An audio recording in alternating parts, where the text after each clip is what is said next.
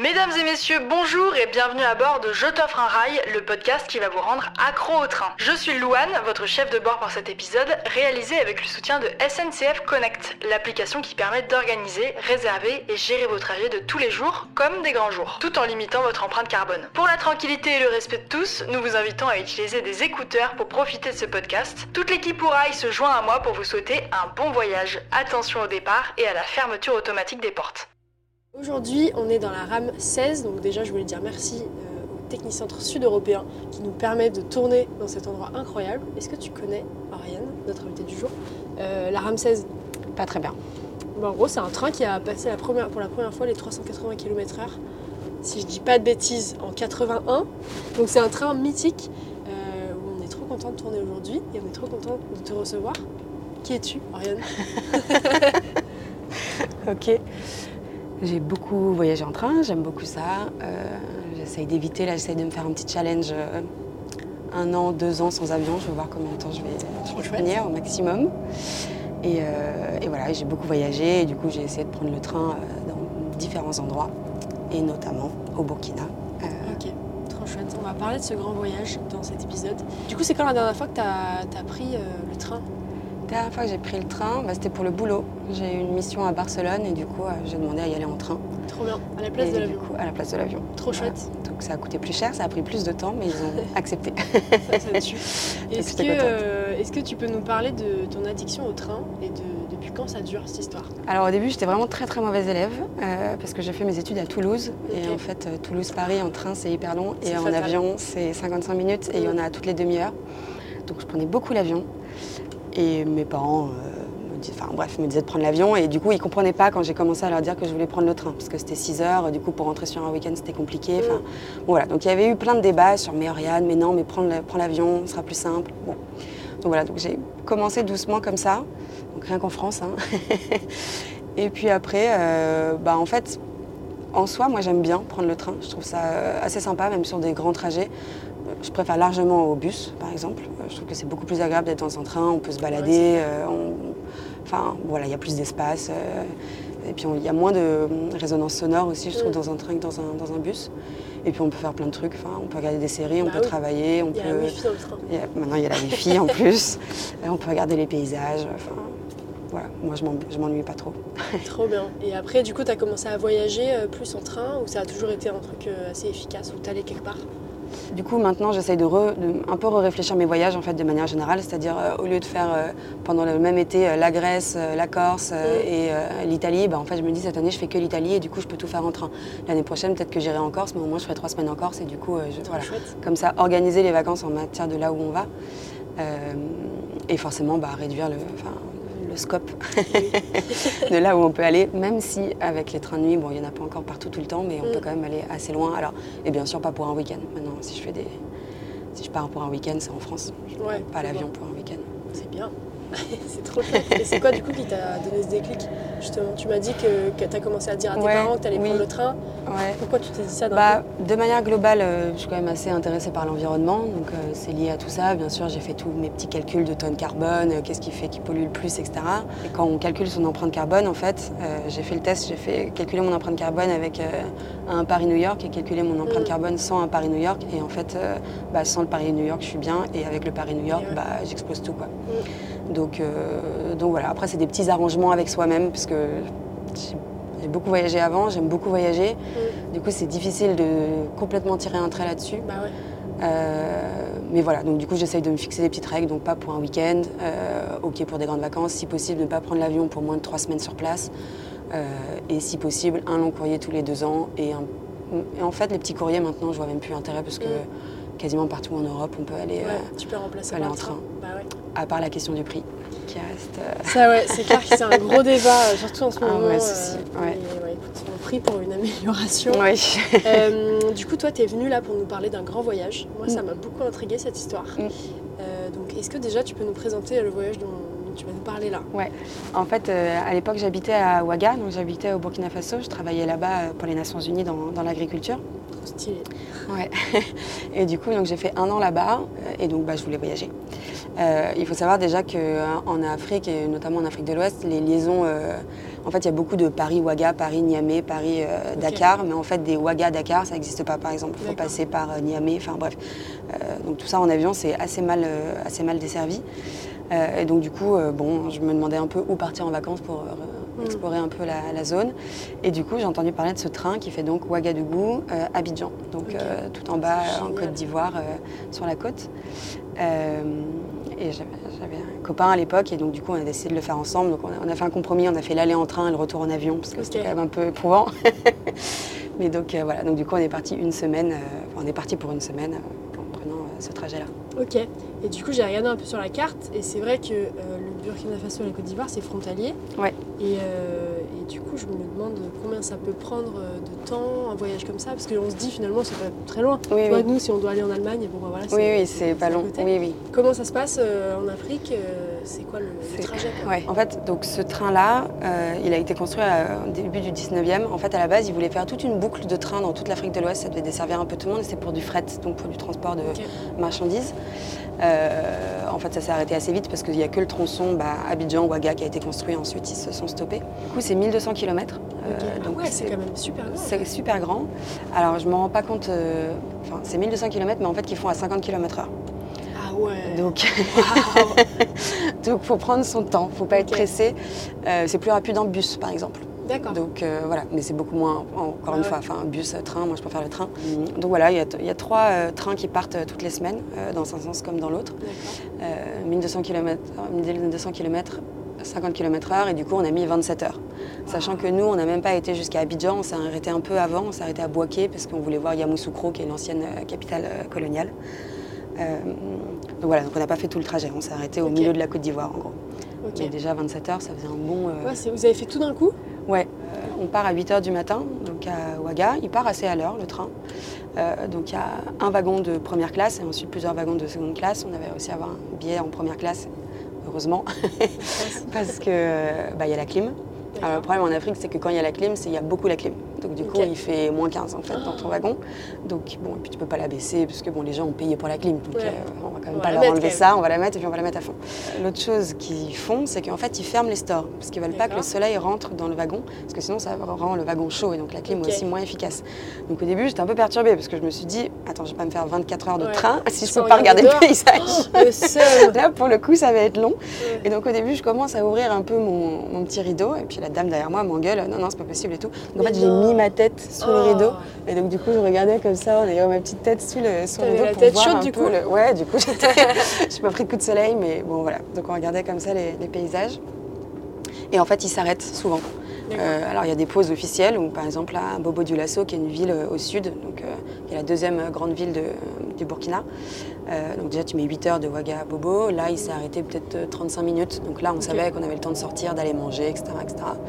Et puis parfois on, il s'arrête et on ne sait pas, pas vraiment pourquoi. C'est un peu un Donc, euh, TER. en fait. C'est un peu un TER, sauf qu'il ne s'arrête pas forcément dans des gares. Il s'arrête parce qu'il y a un Ah oui. troupeau qui est passé par la voie, il s'arrête parce que, euh, je sais pas, il y a un problème d'aiguillage. On n'en sait rien en fait. Une fois que tu es dans le train, euh, tu vois bien qu'il s'arrête, mais tu n'as aucune idée de pourquoi, combien de temps tu vas rester, si ça va repartir. Parce qu'ils savent pas non plus te dire à quelle heure exactement tu arrives, D'accord. de l'autre côté. Quoi. Et du coup, t'avais un lit dans ce train? T'étais sur Non. des sièges Mais non. Ouais, ouais. 27 heures de train sans couchette. Ouais, ouais, sans Ah ouais. couchette. Et vous vous êtes pas arrêté Vous avez fait Non. les 20 Non, mais vous êtes Alors, ouais.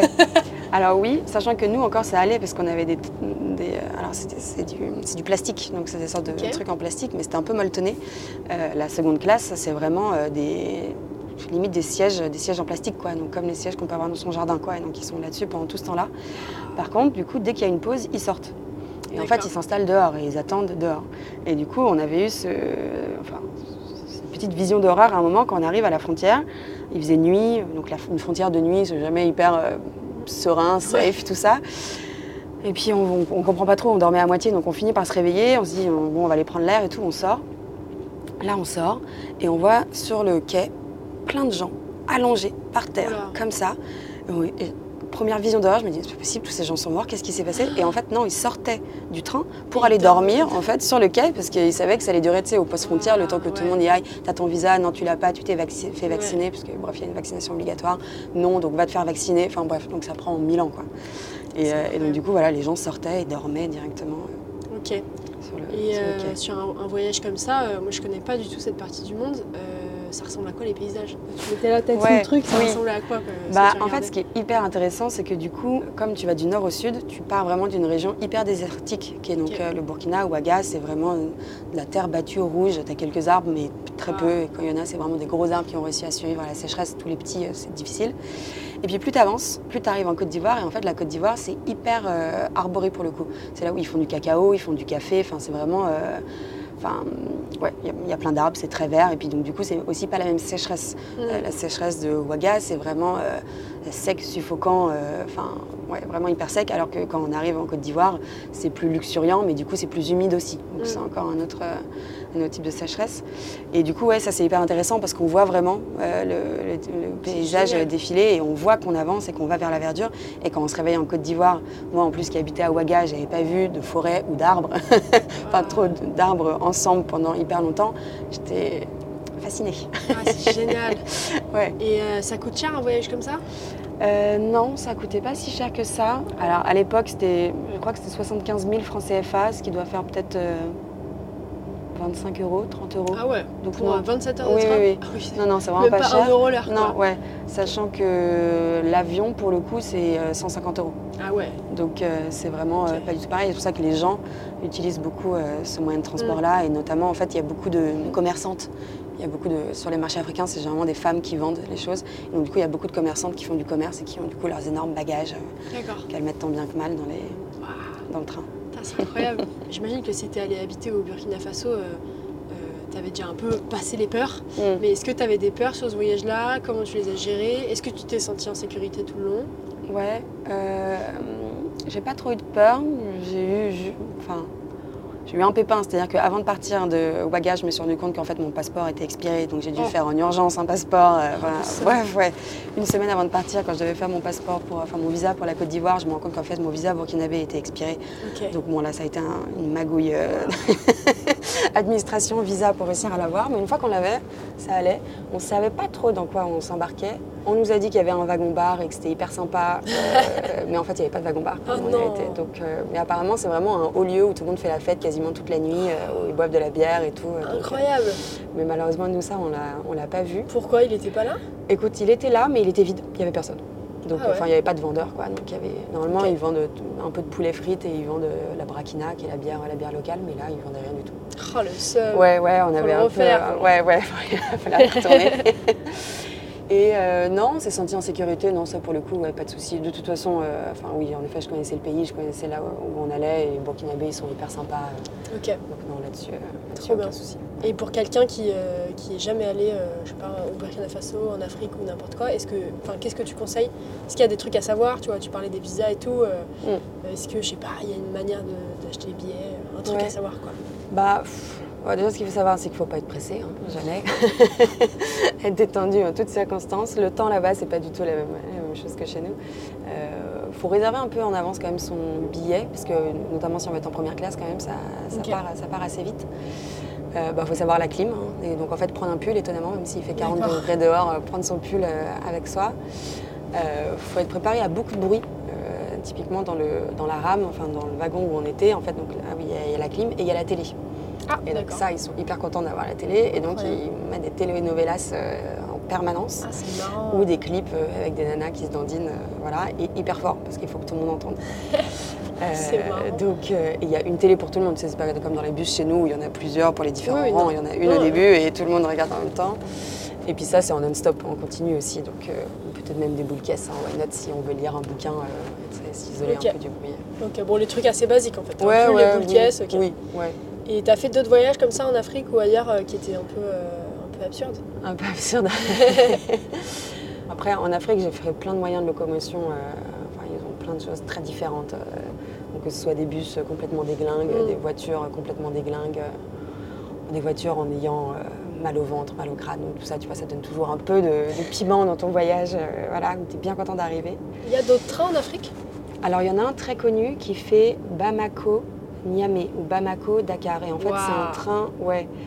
euh, Ça traverse tout le désert et en fait, il transporte euh, Ah oui, des marchandises, du charbon et du tout. charbon. J'ai vu ça, dans des vidéos sur Et donc YouTube. du coup, les gens sont complètement Ah ouais, euh, ouais. grimés en fait, euh, de poussière, euh, Ouais. voilà. Mais je sais pas si je le recommanderais pour le coup. Ouais, moi je crois pas, hein. ça fait un peu peur. hein. pense que quand même. Euh, c'est quoi pour toi les avantages du voyage en train? Prendre du temps, typiquement, moi j'adore écouter des podcasts quand je suis en train, chose que j'ai du mal à faire par ailleurs parce que bah, je trouve qu'en train c'est vraiment l'idéal, c'est-à-dire que tu n'as rien d'autre à faire en soi. Tu as quand même un truc visuel, c'est-à-dire que tu regardes les paysages défiler, mais c'est pas non plus un truc visuel qui t'accapare l'esprit. Donc Mm. tu peux être concentré sur ton podcast euh, tout, en, tout en regardant euh, un truc qui défile en fait. Donc, Mm. euh, donc ça c'est cool. Et puis bah, lire des bouquins, et puis forcément limiter son empreinte carbone. Quoi. C'est chouette. Et Ouais. du coup justement, est-ce que tu as d'autres voyages bas carbone prévus bientôt?